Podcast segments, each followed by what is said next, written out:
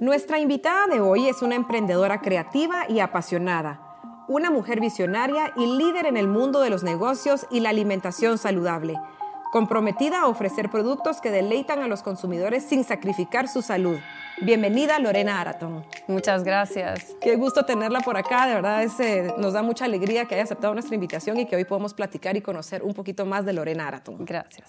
Nosotros regularmente empezamos con una pregunta a todos nuestros invitados, que regularmente conocemos a nuestros invitados por sus logros como empresarios, como músicos, como chefs, pero nosotros queremos saber en realidad y que usted nos describa quién es Lorena Araton como persona. A ver, eh, cuesta a veces, ¿verdad? Sí. Empezar por esa parte, pero les diría que soy una mujer creativa, así que le pegaron ahí. Ya, ya. Me, siento una mujer creativa, eh, una mamá de dos, eh, de dos hijos, eh, una esposa, una persona muy activa y dinámica, una persona muy inquieta y curiosa que mm, siempre ha soñado en grande y, y, que se siente muy afortunada, me siento de verdad muy afortunada de estar cumpliendo mis sueños. Ay, qué interesante.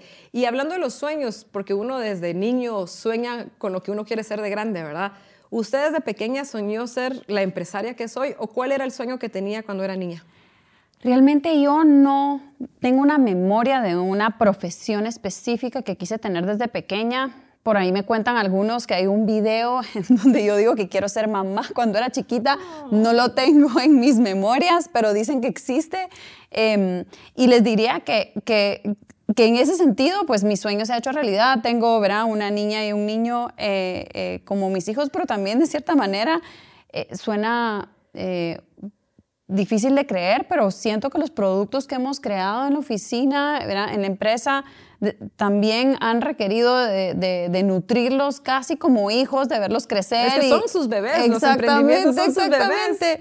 Eh, pero regresando a la profesión, realmente no tenía nada eh, ¿verdad? En, en mente, más que me gustaban mucho los negocios y tal vez lo que en ese momento yo relacionaba ya cuando estaba un poco más grande y quería estudiar negocios es que veía que era un campo amplio y que cuando yo estaba en experiencias, en ese momento en el colegio, por ejemplo, y yo eh, enfocaba ciertos recursos de alguna manera, los organizaba de alguna manera, yo podía lograr ciertos resultados. Entonces, los negocios me pareció una manera de hacer realidad eh, cosas que yo soñaba, ¿verdad? Y entonces me veo como creando estas experiencias desde muy pequeña en diferentes eh, ámbitos y ahora pues en el, en el campo del emprendimiento, pensando en snacks y en alimentos, ¿verdad? Eh, lo, he, lo he ido practicando, ¿verdad? Y que ha sido un éxito. Y ahí hablando ya del emprendimiento en sí, Tazu. ¿Se pronuncia Tazu? Tazu, sí. Que creo que todos conocemos Tazu. Espero que sí. ¿Cómo nació Tazu? Y hay otro que se llama Healthy Living. O sea, eh, tenemos Tazu, ajá, tenemos Tazu, tenemos Frappy y tenemos Tazu Crackers. Esas son nuestras tres Ah, líneas de cuéntanos, productos. Sí. Cuéntanos un poquito de las tres. Sí. Eh, pues Tazo es nuestro primer producto. Para quienes lo conocen sabrán que es un producto muy único. Son chips, ¿verdad? láminas crujientes de fruta deshidratada. No tiene absolutamente nada agregado. Realmente desde el momento en el que vimos este prototipo, y cuando hablo en plural me refiero también a socios eh, que han estado conmigo desde el inicio, eh, vimos el prototipo y dijimos, wow, esto va para, eh, va para Guate definitivamente porque no había nada así, pero también va para otros mercados en donde tampoco habíamos visto nada así.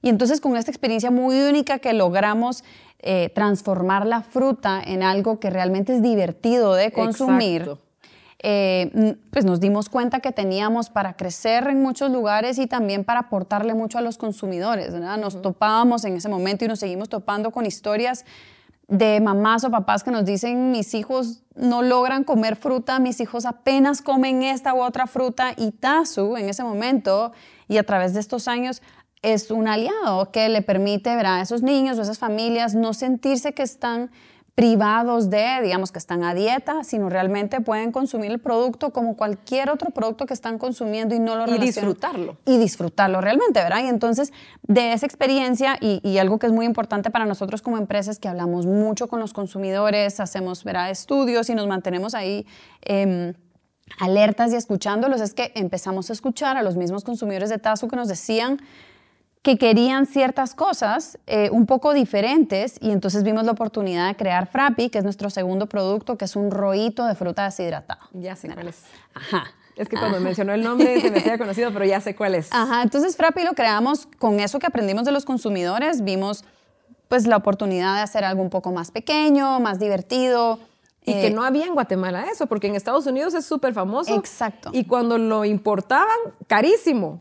Y No, qué bueno y que no solo crearon eso, eso. sino que lo, lo que pasa es que con este eh, rollito que tal vez muchos han se acuerdan de haber probado en algún momento, es un dulce, ¿verdad? Aquí estamos hablando con Frappi de fruta De deshidratada, fruta, 100% sí. natural, sin azúcar agregado. Entonces le estamos dando a la familia, ¿verdad? A los papás una manera de darles a sus hijos algo divertido otra vez, ¿verdad? Sí. Porque realmente se divierten al abrirlo, partirlo, decorar su comida. Entonces, algo divertido para sus hijos. Los hijos sienten que están comiendo algo eh, también muy divertido y no tenemos que entrar en esos debates de, ¿verdad? de excesos, etcétera, porque realmente solo es fruta, ¿verdad? Y, y- y, digamos, los que vienen importados no son 100% fruta. Exacto, siempre tienen algo malo por ahí. Sí. Ajá, ajá. Entonces, em, eso, eso es Frappi, ¿verdad? Y después, también unos años eh, más adelante, vimos la oportunidad de incursionar en el área salada. Nosotros ya con Tazo Chips y con Frappi estábamos solo en el área dulce, pues obviamente contentos y creciendo. Pero se, se presentó una oportunidad de hacer algo salado y entonces eh, desarrollamos estas galletas eh, que se llaman Tazo Crackers. Son cuadradas con un tueste liviano, tienen, ¿verdad? Hay de diferentes sabores, pero son toppings livianos, son sabores que no eh, son tan intensos y entonces el consumidor pues también siente que tiene una opción que está lista para consumir, que eso es importante de todos los productos, ¿verdad? Que están listos para Ah, llevar. sí. Em, Ready, ready to go. Exactamente. Eh, y ya sabemos que esa parte de To Go, nos, o sea, cada vez estamos buscando más alternativas, ¿verdad? Y entonces, pues creamos otra vez un producto. Este es en, en lugar de ser una unidad para, ¿verdad? para una porción, ya es una porción familiar y es excelente, digamos, para esta época del año en donde estamos pensando en regalos, en reuniones y todo. ¿verdad? Una opción más para, Sí. para las boquitas o... Exactamente. Y a uno a veces cuando lo invitan a reuniones está pensando en qué restricciones hay en la casa, en que ¿verdad? tiene que considerar que tienen las personas diferentes dietas y entonces otra vez terminamos con un producto que realmente no sacrifica el sabor por, ¿verdad? por la parte de salud. Mire, y esto que de, la- de los niños, regresando a, a Tazu y a, a- ¿Cómo se llama el de los? Frappi. Y Frappi, eh, lo difícil que es armar una lonchera para los niños. Yo soy mamá y para, amo ser mamá y es lo mejor que me ha pasado, pero cuando me hablaban de hacer loncheras, yo sufría y todavía sufro porque todavía está en el colegio mi hijo. Y yo decía, Dios mío, ¿qué le pongo? Ya, yo no sé qué ponerle, o sea, por, trato de inventarme algo y no, no, pero esas son opciones sanas, divertidas y que los niños lo van a disfrutar en su momento, ¿verdad? Sí, y, y yo creo que, otra vez, regresando al estilo de vida que tenemos, tenemos que tener aliados, ¿verdad? Aliados cuando vamos al supermercado, que encontremos estas opciones con las que nos sintamos satisfechos en diferentes niveles, ¿verdad? Eh, y cuando vayamos, por lo menos a una tienda de conveniencia, que también tengamos esas alternativas, que vayamos a un café, que también tengamos esas alternativas, ¿verdad? Ajá, sí. Ala, pues felicitaciones por esa creación, ese invento maravilloso. Gracias. Tazu, ¿qué significa Tazu? ¿Por qué Tazu? A ver, Tazu en realidad no significaba mucho al inicio cuando pensamos en esas... eh, realmente estábamos buscando ciertas características que nos permitieran ya a la hora de ponerlo en un anaquel o de presentárselo a un consumidor, que fuera algo que se pudiera pronunciar en diferentes idiomas, que fuera corto, que no significara nada. Por ahí iba el- ¿verdad? la exploración. Y después nos dimos cuenta que significaba algo mucho más grande de lo que originalmente Ah, ¿de nos habíamos planteado. Y porque cuando empezamos con Tazo, yo les decía, cuando, cuando vimos ese prototipo dijimos, wow, esto está muy único. Y entonces pensamos en este concepto de utopía, ¿verdad? de algo, de un sueño casi inalcanzable que nosotros casi sentíamos que lo estábamos haciendo realidad con Tazu. Nosotros, cuando en todo ese proceso de buscar un nombre, de buscar qué colores iban a acompañar la marca, qué, cómo iba a ser el empaque, cómo le íbamos a hablar al consumidor desde ese empaque y las comunicaciones, las redes, etcétera, estábamos em, realmente muy enfocados en hacerle justicia a ese prototipo tan único que teníamos, pero cuando los consumidores nos hablaban del prototipo que les estábamos presentando, su reacción era de sorpresa, wow, no sabía que fruta podía ser así, no sabía que esto era solo fruta, no sabía que no tenía nada agregado. Entonces, yéndonos con ese concepto de utopía, eh, TASU significa la increíble utopía del snack por las siglas en inglés. ¡Ay, qué interesante! The Amazing Snack Utopia. Entonces, este concepto utópico que, que realmente nos sentimos muy orgullosos de haberlo hecho realidad y, y, se reflejaba mucho en, el, en la retroalimentación que estábamos recibiendo del consumidor. Qué lindo, me encanta el, el concepto del nombre. La, que, felicitaciones, de verdad, qué interesante y qué bonito, qué bonito. Bueno, y ahora que, Tazu, ¿dónde nos podemos encontrar? Tazu está realmente en Guatemala, en la mayoría de supermercados grandes. Estamos en La Torre, en Walmart, estamos eh, en, a veces en PriceMart en ciertas épocas del año.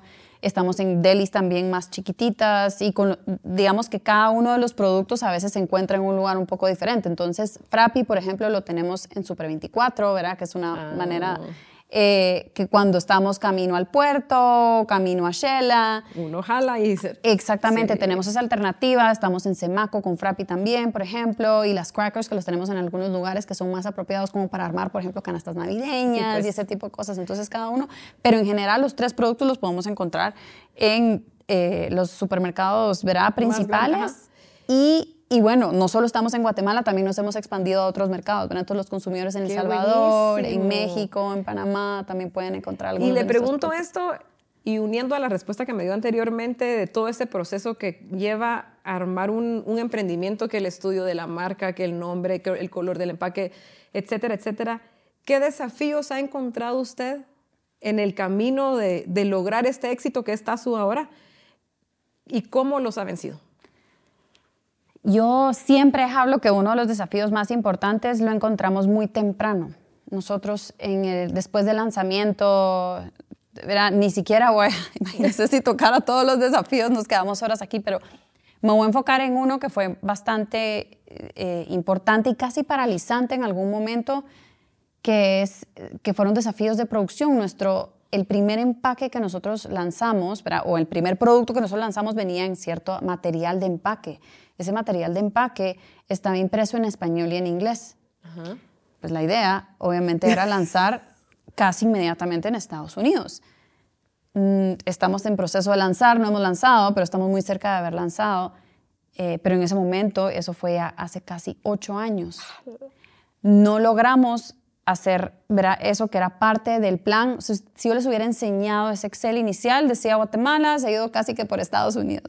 no se pudo hacer y una de las razones es porque ese material de empaque no duraba el tiempo que cuando lo estudiamos creíamos que iba a durar, ¿verdad? Y aquí nos podemos poner a decir que por qué, que no sé. Realmente viendo, ¿verdad? Hacia atrás y, también con la experiencia que ahora tenemos, eh, hay cosas que toman tiempo. Y eso a nosotros nos tomó cierto tiempo y requirió de estudios adicionales que en ese momento no sabíamos que necesitábamos tener, tuvimos que conseguir ciertos expertos, tuvimos realmente cuando dicen que el camino del emprendimiento no es lineal, ese es el ejemplo perfecto de cómo no encajaba en un proceso lineal de encontrar soluciones. Realmente nos costó bastante, pero hablando de cómo superarlo, realmente nos lo que teníamos al alcance en ese momento era un producto que tenía muy buena aceptación con ese lanzamiento inicial que tuvimos aquí en Guatemala. Y entonces dijimos, ok, con lo que tenemos, en lo que resolvemos, lo que tiene que resolverse, que ya, obviamente ya lo resolvimos eh, unos años después, porque ya empezamos a expandirnos a otros mercados, ¿Qué podemos hacer con lo que tenemos? Ok, esto va a ser un éxito aquí en Guatemala. Y realmente nos enfocamos en esos primeros meses en lograrlo, ¿verdad? entramos realmente muy rápidamente al primer supermercado con la retroalimentación que estábamos recibiendo de los consumidores y de la rotación de la venta. ¿verdad? Aquí en el punto de venta nos fuimos a tocar más puertas, se nos abrieron otras puertas por estar realmente, le dimos todo lo que teníamos, entre contactos, entre todo lo que se hace en redes sociales, la degustación que hicimos para crecer lo más rápido que podíamos en Guatemala. Y realmente es difícil de creer que en los supermercados no existían espacios para productos saludables en el momento en el que nosotros lanzamos hace casi ocho años. Yo creo que ahorita ya nos acostumbramos a verlos que hay un, por ejemplo, los que eh, hay un espacio para los diabéticos y eh, me imagino que eso entra ahí en esa parte de ahí, ¿verdad? Y tiene cierta, cuando vamos al supermercado usualmente es un área que está cerca de frutas y verduras, eh, está iluminado un poco diferente, pero nosotros, nuestro lanzamiento realmente fue en snacks. Entonces, competir siendo un producto tan puro de solo fruta, sin preservantes y aditivos, sin nada agregado, contra muchos otros productos que tienen muchos aditivos, etcétera, que tienen otro precio, que obviamente tienen una penetración en el mercado diferente y que tienen un bolsillo diferente en términos de comunicación, ¿verdad? Lo que invierten en comunicación y todo, fue, fue, un, fue un reto también, ¿verdad? Y, y, fue en parte seguir eh, ejecutando todas las acciones que hicimos en ese momento súper enfocadas y consistentes para lograr generar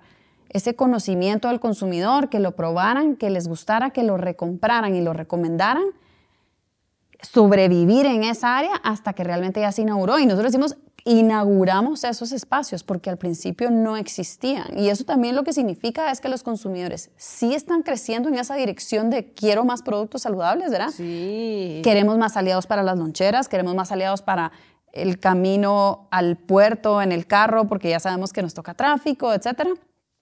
Y los mismos puntos de venta están dedicándole más espacio a estos productos que son saludables. Y, y, y claro que la, ha, evolucionado, hay más competencia, hay, hay, más productos saludables y eso nos beneficia a todos, nos beneficia a nosotros como consumidores, nos beneficia a todas las empresas que estamos, ¿verdad? que somos más pequeñas y que vamos en proceso de crecimiento eh, y, ojalá pues lleguemos a competir con los grandes. Ah, eso seguro, eso ni lo dude.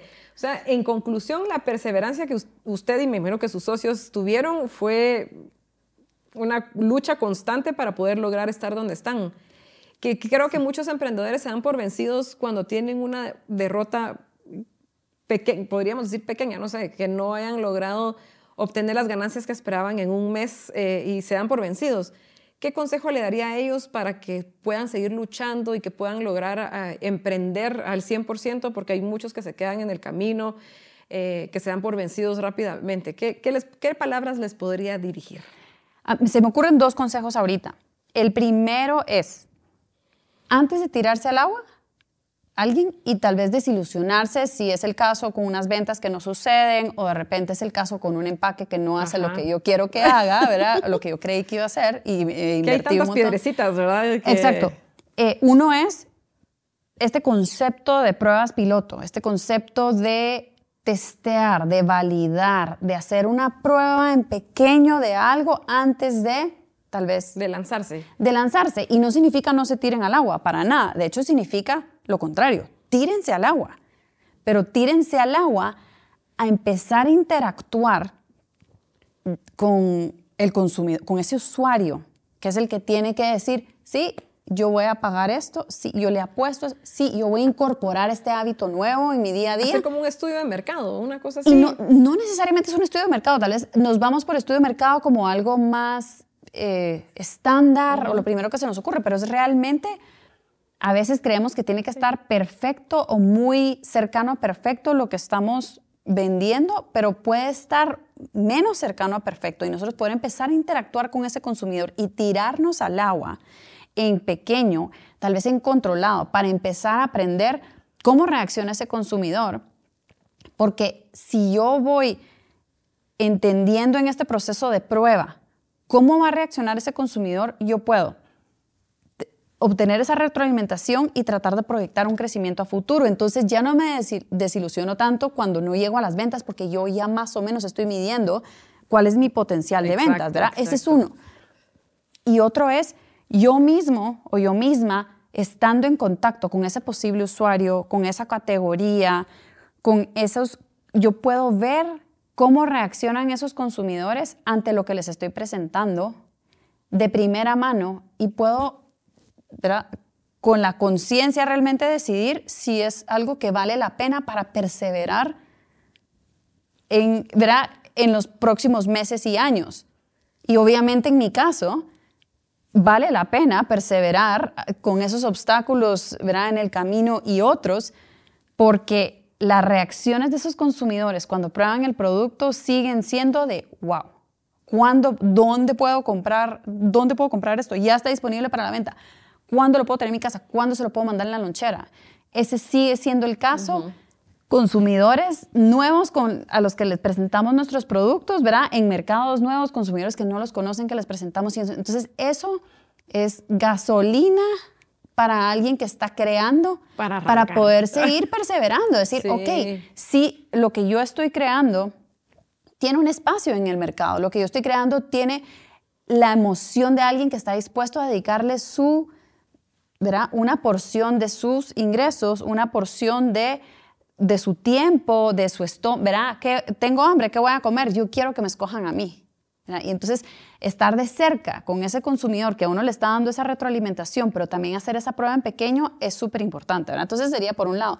Y por otro lado, otra cosa que se me ocurre con la perseverancia es, este podcast es un ejemplo perfecto de cómo nos podemos sentar a hablar aquí, de cómo algo que parece ser exitoso ha tenido piedras en el camino, ¿verdad? Por supuesto. Y cómo, ¿verdad? Alguien le puede llamar a un eh, a un proceso un fracaso cuando alguien más puede ver ese mismo proceso y decir, fue una oportunidad para hacer algún cambio. Eso.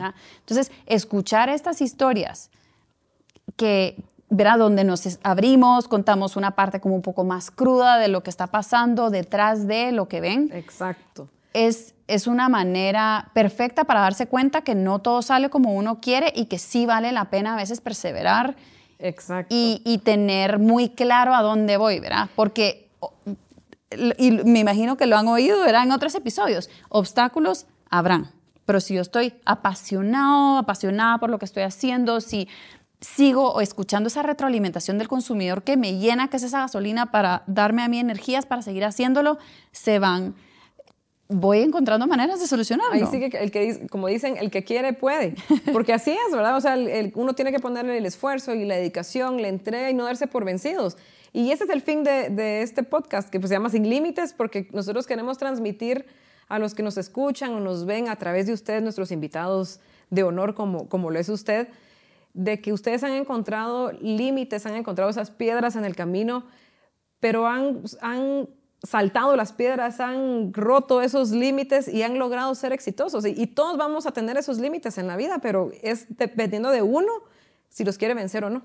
Sí, y yo creo que eh, obviamente depende mucho de uno y, yo diría también de quienes nos rodeamos, ¿verdad? Porque si, por ejemplo, yo no tuviera eh, una pareja que me hace ganas en llevar y traer hijos en algunos momentos, yo no podría trabajar de la manera que trabajo en los horarios que trabajo. ¿verdad? Lo mismo con el grupo de apoyo que está alrededor, a veces mis papás en algunos viajes y así tenemos varias personas que nos van apoyando, ¿verdad? Y, extendería este concepto de, sistema de apoyo también a poder platicar con otras personas que estén a veces en la industria, o a veces en posiciones similares, tal vez no es en mi misma industria, pero son personas que han emprendido y que están unos pasos adelante y le puedo preguntar qué hiciste cuando se te presentó algo así, cómo lograste resolver algo con esta cadena de supermercado, por ejemplo. Y a veces cuesta pedir ayuda. Exacto. Eso y abrirse y decir, tengo este problema. O gente egoísta también, porque existen las personas egoístas que no quieren compartir cómo lograron llegar a, estar donde están, pues porque quieren como ser como los cangrejos, porque existen ese, tipo de personas. Sí, y yo creo que hay otra vez es de perseverar. Si no me, verás, si voy por un consejo y, recibo eh, pues una pared, entonces voy a ver por supuesto. con quién más, ¿verdad? A mí me ha servido mucho rodearme de otras emprendedoras y de hecho soy parte de una organización que se llama Mujeres Emprendiendo Guatemala. Ah, qué interesante. Y nos juntamos, ¿verdad? Con cierta frecuencia, tenemos comunicación fuera de esas reuniones que tenemos para apoyarnos y echarnos la mano y sentimos de verdad que tenemos porristas que están de nuestro lado, que si se abren a compartir, ¿verdad? Porque obviamente hemos creado esta como sororidad ¿verdad? Exacto. Para poder irnos ayudando, porque si yo gano, tú también ganas, si yo comparto, tú después también me compartís y nos sentimos bastante acompañadas también en el proceso. Entonces, buscar, eh, hay que empezar, ¿verdad? Por algo, eh, ir a eventos, estar... Y puertas y... Sí, y, y salir, ¿verdad? Salir, yo creo que hoy en día es fácil quedarnos detrás del celular y detrás de la compu. Hay que salir. Sí, justo yo estoy encargada de ver un, un programa de emprendimiento que tenemos en Banco Industrial que se llama Zona de Emprendedores. Pero nosotros lo que hacemos es de que ponemos una vez, un domingo al mes en Pasos y Pedales de la Avenida de las Américas, 15 kioscos en donde colocamos 15 diferentes emprendedores cada mes para que ellos puedan ofrecer sus productos y no les cobramos absolutamente nada. Entonces yo he podido ver ese, ese primero el agradecimiento que ellos tienen porque me dicen, mire, y nosotros necesitamos estas oportunidades. Tal vez no llegamos a vender tanto ese día, pero la gente nos llega a conocer. Ya nos piden a través de Instagram, de, todas las redes sociales, em, y, se van apoyando entre ellos. Y, cuál es tu emprendimiento? Y se siguen y se apoyan y se etiquetan. Entonces yo digo, esa, esa mm, comunidad, comunidad es tan increíble y creo que con la pandemia, que fue algo trágico para muchas personas, fue como un empujón tan grande para los emprendimientos que, son un ex, o sea, están trabajando duro y cuántos no encontramos ahora de todos los tipos que uno no se pueden imaginar, de perros, de ropa, de comida, de belleza, cremas natural, o sea, es increíble, de sí, verdad. Nos vimos en la necesidad de llegar a los consumidores por otros canales digitales que antes realmente no estaban tan desarrollados, pues hay unos que los tenían más trabajados, pero otros que no. Nos vimos en la necesidad de llegarle a ese consumidor y eso también ha sido interesante para las empresas poder tener esa cercanía, ver a cobrarle directamente al consumidor versus a través de, un punto de venta. y yo creo que que, sí, pues la pandemia obviamente representó retos para algunos, pero también fue una oportunidad de digitalizarnos y de apoyarnos. Ay, yo cuando los miro y al final me dicen, ay, no, Melanie, mire, me fue súper bien con las ventas hoy, les, estamos agradecidos con ustedes. Yo digo, ay, qué satisfacción esa tan grande de, de ver que están saliendo adelante las personas. Así que felicitaciones a todos los emprendedores y a usted también. Mm, y qué linda iniciativa, la verdad. Ay, muchas gracias. Eh, en lo que pudimos investigar de usted a través de Internet, el maravilloso Internet, eh, pudimos leer que usted es apasionada de la educación. ¿Es maestra o fue maestra o es porque le gusta la educación? Cuéntenos un poquito de esa faceta de su vida. La verdad es que en el colegio donde yo estuve, uno podía escoger ser bachiller o estudiar magisterio, que es ser maestra y uno tenía que quedarse un año más. Y yo la verdad es que nunca me vi siendo maestra.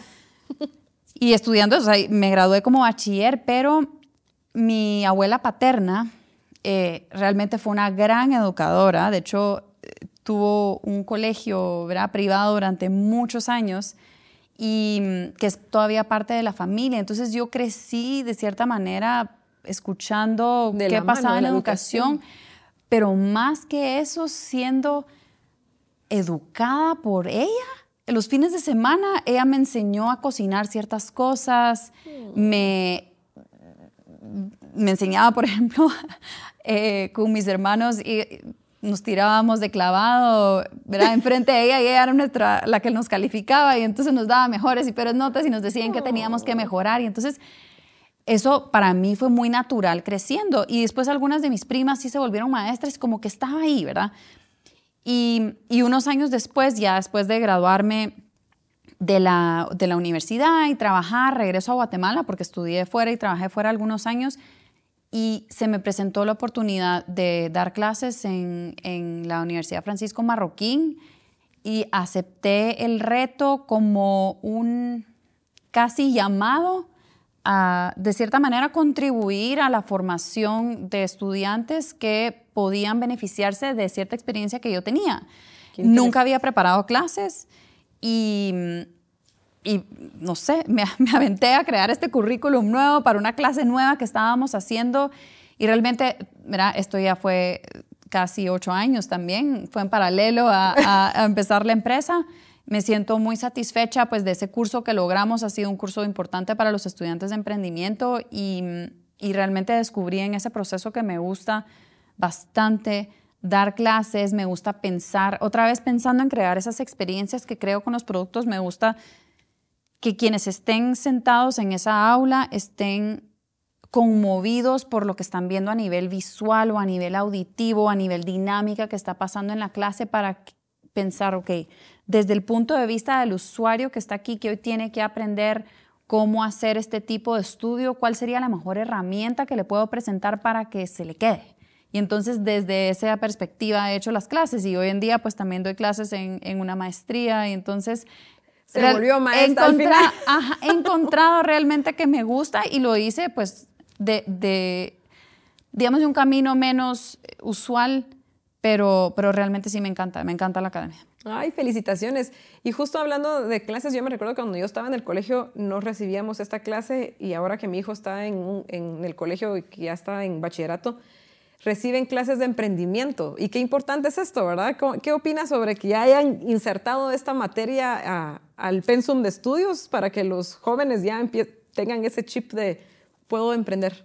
Me parece interesantísimo, me parece que independientemente de si ellos van a ser emprendedores en el, después de graduarse o unos años después, las herramientas eh, y los esquemas que van a aprender en esa clase, los ejemplos que van a ver, les van a permitir tener una perspectiva diferente, uno, de los negocios que se encuentran afuera. Exacto. De las piezas que tienen que estar en cierto lugar, que se tienen que trabajar, ¿verdad? Las variables que hay que considerar para tener una empresa, para crear un producto, hay temas legales, de regulación, hay muchos aspectos. Entonces les da esa perspectiva de a la hora de incorporarse ellos a la fuerza laboral, de haber conocido qué pasa detrás de eso. Y esa apreciación creo que es importante, los ayuda de hecho a trabajar para alguien más, tener esa perspectiva. Ahora, si quisieran emprender, que muchos podemos hacer, tenemos, podemos tener emprendimientos por fuera de nuestro trabajo de tiempo completo, por, fuera de nuestra universidad, les va a ayudar a poder generar esos ingresos, saber cómo tratar a posibles clientes y, y poder también ser... Eh, formar parte de quienes generan valor para, para, el país, quienes generan empleo, etc. Entonces, yo creo que de cualquiera de las maneras les da, les da perspectiva y les da herramientas. Ya, ya llevan esa idea, ¿verdad? Exacto. Y nosotros trabajamos también en el banco en lo que es la educación financiera, que digo, ¿por qué no nos dieron educación financiera cuando yo estaba en el colegio para que uno ya tuviera la idea de cómo manejar un, cómo hacer primero un presupuesto y cómo manejar el dinero que uno va recibiendo? Porque lamentablemente yo por lo menos no crecí con eso, o sea, crecí en colegio normal y nunca me educaron sobre eso. Y cuando ya uno recibe, cuando yo empecé a trabajar mi primer sueldo, me lo maté no sé en qué, porque así no... no era planificado. No era planificado, entonces porque nadie me decía, mira, tenés que hacer esto y esto y esto. Ya con los años uno va aprendiendo, ya cuando con las responsabilidades, cuando uno se convierte en padre de familia, en los colegios, etcétera, etcétera. Pero que ahora ya estén tomando esta clase de educación financiera que es tan importante tanto para los niños que ya eh, cuando crezcan ya tienen esa idea, como para los emprendedores. Porque yo he conocido emprendedores que no saben hacer un presupuesto, que piensan que las ganancias que tienen es para gastárselo en cosas de su casa o, para pagar deudas, y no es así, sino lo tienen que volver a invertir, y, ¿verdad? Sí, yo creo que otra vez estamos hablando de herramientas, ¿verdad? exacto. Si pueden ser aprendidas más temprano en la vida de alguien para poderlas empezar a experimentar, por ejemplo, tengo un mini emprendimiento porque estoy, ¿verdad? Tengo esta clase en el colegio y me están apoyando para hacer presupuestos con otra clase de educación financiera, entonces ya puedo empezar a juntar esas piezas. Y otra vez, aunque no emprenda, eventualmente me va a servir para la casa, me va a servir para algún proyecto, tal vez que esté liderando, tal vez estoy involucrado en algo de la iglesia y entonces en la iglesia hay que hacer un presupuesto, entonces yo también lo puedo liderar. Entonces realmente son herramientas que nos sirven y yo creo que también la educación financiera ayuda a demitir pues hay mitos sobre el dinero eh, que los aprendimos a veces no tan conscientemente y entonces eh, ayuda a, quitarle ese mito y poder eh, pensar más desde la perspectiva de la abundancia y del crecimiento y no tanto desde la carencia, ¿verdad? Y otra vez estamos juntando este tema financiero con el de los sueños,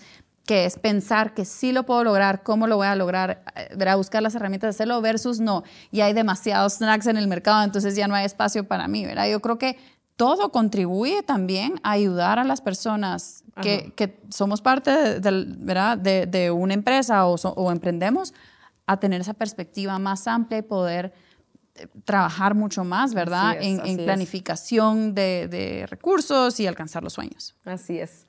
Y ahora usted como la cabeza de esta gran empresa que está su, ¿qué valores fundamentales aplica o guían en la toma de sus decisiones de su empresa? Yo, el primer valor que diría es la integridad. ¿verdad? En integridad va honestidad, va transparencia. Es algo que se vive en la empresa, en la oficina, que también se vive a través de los productos, ¿verdad? El uso del blanco en algunos de nuestros empaques evoca transparencia e integridad. Cuidar los detalles, el manejo de la materia prima, darle al consumidor algo que si afuera dice que es 100% algo, adentro también va a ser 100% algo, es importantísimo. Y tomamos decisiones que a veces nos duelen de, ¿verdad? A nivel económico, a nivel sacrificar alguna oportunidad que llegue por mantenernos fieles, ¿verdad? E íntegros en ese, eh, realmente alineados a nuestra misión, que es darle a los consumidores alternativas saludables, ¿verdad? Entonces, la integridad sería uno. Obviamente, la salud es importante también. Salud significa, o más, más yo diría más ampliamente bienestar, ¿verdad? Bienestar, lo, nuestros productos son una parte de bienestar, son una parte que es alimentación, pero el bienestar es mucho más amplio, es, es integral también.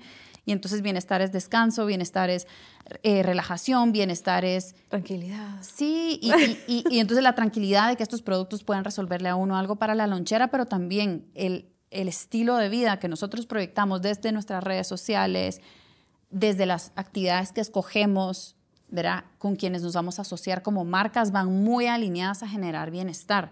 Y obviamente es importante para los empleados que están en oficina que también haya bienestar en tiempo, en términos de tiempo con familia, de tiempo en el tráfico. Y entonces hemos hecho ajustes verá, para personas que viven en ciertos lugares, ya sabemos que han habido varios eh, temas de, de, hoyos en carreteras que nos han afectado, entonces, bueno, ¿cómo podemos hacer todos como equipo para ayudarte a ti a pasar menos tiempo en el tráfico? Modificamos tu horario temporalmente. ¿Esto te sirve o no te sirve? Verá? Pensando en que esa persona va a tener su vaso lleno estando más tiempo con su familia que en el carro, en el tráfico, y a la empresa no le va a afectar si llega una hora antes y se va una hora antes, si obviamente todos nos adecuamos. entonces, en ese sentido también es importante vivir el, este término más amplio de bienestar, ¿verdad? Excelente, gracias.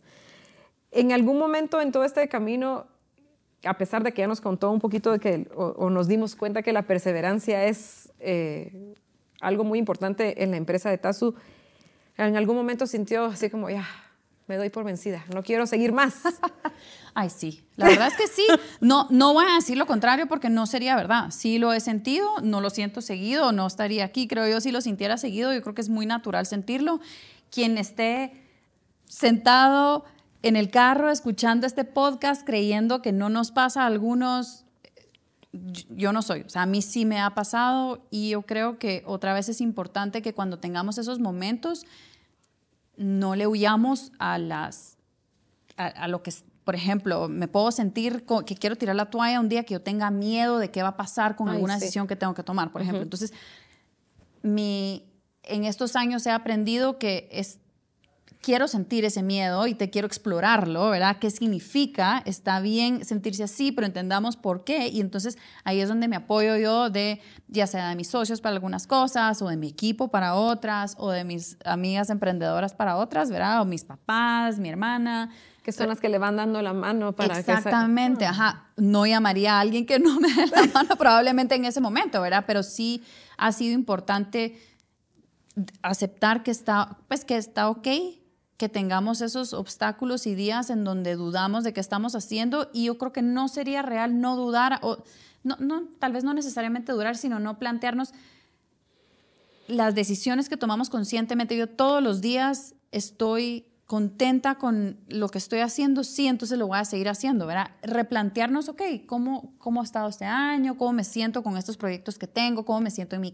Hacerlo en diferentes aspectos de nuestra vida y poder estar diciendo, ok, sí, ok, aquí hay cosas que puedo mejorar y, y tener la valentía de hacerlo, ¿verdad? Porque versus no querer verlo y después se empiezan a acumular, el vaso se rebalsa y entonces... Ahí viene el caos.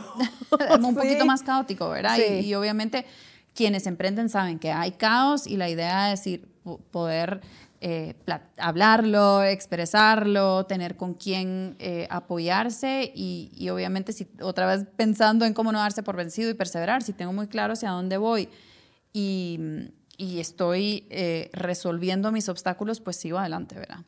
Lorena, yo le voy a confesar que si algún día yo emprendo, yo la voy a buscar para a su asesoría, porque usted ya me inspiró para emprender a hacer algo. Estoy a las órdenes. De verdad, de verdad que o sea, contar esto, poder sentarse a platicar con alguien que ya lo ha hecho, yo creo que es, es lo que nos ayuda a veces a visualizarnos. Sí, sí. Yo por la, por la organización de mujeres eh, emprendedoras de la que soy parte, me ha tocado estar en contacto con mujeres que están ya sea con un emprendimiento que está empezando, pero no se atreven, no quieren soltar su trabajo, de repente han decidido dedicarse a sus familias y están con que, ay, quiero emprender y no se logran tirar al agua. Escuchar a otras mujeres que han pasado por un proceso similar y que también les toca tomar ciertas decisiones de dónde tengo mi enfoque, si estoy en la oficina, no estoy con, ¿verdad? No estoy en el acto de ballet que quisiera estar, pero sí estoy en el siguiente, ¿verdad? Tomar esas decisiones del día a día. Esos sacrificios, podríamos llamar sacrificios. Exacto, porque siempre vamos a tener que estar balanceando estas decisiones, no hacer, no es no es uno u otro, todo el tiempo estamos en este balance tomando estas decisiones porque obviamente las necesidades en cada una de nuestras áreas cambian, pero eh, realmente eh, escuchar cómo lo está haciendo alguien más a veces me ayuda a mí a decir, ah, sí, sí, ya, ya escuché que ella pudo y lo hizo más o menos así, de repente esta idea me sirve a mí para lograrlo y después rescato esto de algún otro de los episodios del podcast y así. Sí, yo siempre he dicho que salgo con algo que me llena mi alma con cada persona que platico. Ah. Y hoy me llevo la inspiración de ser emprendedora, de verdad. Felicitaciones, es que es, es, inspira a eso, inspira a eso, a decir, yo creo que podría hacer algo y, y luchar por ello. Sí, yo creo que crear valor es una sensación de, de, de, mucho empoderamiento, ¿verdad? O sea, crear valor significa, puede ser crear valor económico, pero crear valor también es crear algo una aplicación que satisfaga una necesidad que alguien tiene sin resolver. O sea, y eso da, quienes emprendemos nos empieza a dar adrenalina también, ¿verdad? Pero da esas energías para seguir y querer hacer más productos y resolver más cosas. Lo único que yo siempre he pensado, porque a veces uno dice, ah, este emprendimiento, ¿cómo no se me ocurrió a mí hacer eso? pero en realidad uno se queda en el cómo no se me ocurrió, pero ya no busca más o, busca otras opciones de emprender, ¿verdad? Sino se queda, ah, pero por lo menos la chispita está ahí de que uno quiere emprender. Yo creo que a muchos les cuesta decidir con qué me voy y con, de dónde saco una idea, pero yo creo que otra vez a mi... parte de mi consejo inicial era hay que probar, ¿verdad? Si yo de repente creo que quiero emprender en el área de mm, animación, ¿verdad? Web y no tengo experiencia, Tal vez trabajo para una agencia algunos meses haciendo eso para decir, Empaparse un poquito, ¿verdad? Exacto, y tengo un poquito de contexto, hablo con alguien que ya lo hizo y entonces ya empiezo a, a poder discernir entre si va por aquí la cosa o no, ¿verdad? Ay, qué interesante. Gracias, Lorena. Ahorita vamos a pasar a, un, a una parte que nosotros le llamamos el preguntón, que son como respuestas más cortitas y son poquitas preguntas. Así que nos vamos ya con la primera. Adelante. Si tuviera una máquina del tiempo, ¿qué consejo le darías, le daría a Lorena que está iniciando con Tazu Chips? Wow, esa máquina del tiempo diría paciencia así en grande. no tomes las cosas a la ligera, sino... Ajá. Llegarán. Llegarán. Si se escribiera un libro biográfico sobre su vida, ¿cuál sería el título? Wow. ¡Wow! Eh, tendría que ser algo relacionado a que, a que yo era yo era la persona que quería los chips saludables para mi vida y los fui a hacer porque no los encontraba. Mm, algo así como lo quería para mí, pero ahora es para ti. Sí. Ah. necesitaba la editora. muy bien, me gusta el título. ¿Cuál es una característica o hecho interesante suyo que no muchos conocen? A ver. Esto es muy puntual, pero me encanta bailar. Ah, excelente. Qué bueno. Si no fuera empresaria, ¿qué otra profesión hubiera elegido que tampoco fuera maestra? Porque ya sabemos que maestra ya lo es. Sí, sí, podría estar por ahí, mi corazón. O algo que uno diga, "Ay, eso me hubiera gustado a mí. A ver, me hubiera gustado probablemente algo más enfocado en las ciencias. Ah, qué Ajá, interesante. en investigación. Qué bueno. Si pudiera tomar un café con un personaje ficticio o de la vida real para hablar de la vida, ¿con quién sería? Ah. Podría escoger fundadores de empresas de alimentos, varios, Ok. Porque me intriga. Me intriga algunas, y un poquito parte de lo que estábamos hablando aquí, ¿verdad? Esas historias de cómo se les ocurrió algo que no necesariamente estaba en el radar. Me intriga cómo algunos, ajá, cómo algunos de ellos han llegado a, a- a- aventarse. Pues lo mismo que yo estoy, ¿verdad? Que yo estoy diciendo que, que, que debemos hacer más. ¿Y cómo Yo fue ese he- camino de lo- éxito? Exacto. Ajá. Y a veces, eh, sí, solo se nos olvida pues que, que quienes han logrado cosas grandes han estado también en nuestros zapatos. Sí. Y es, y es un poquito reconfortante y, val- y validar, ¿verdad? Que, que han estado ahí. Entonces yo diría que me echaría un café con alguien que haya fundado una empresa de snacks. Muy bien. Y eh, la última, ¿cuáles son los tres aprendizajes de vida que ha tenido hasta el día de hoy? A ver, tres aprendizajes de vida.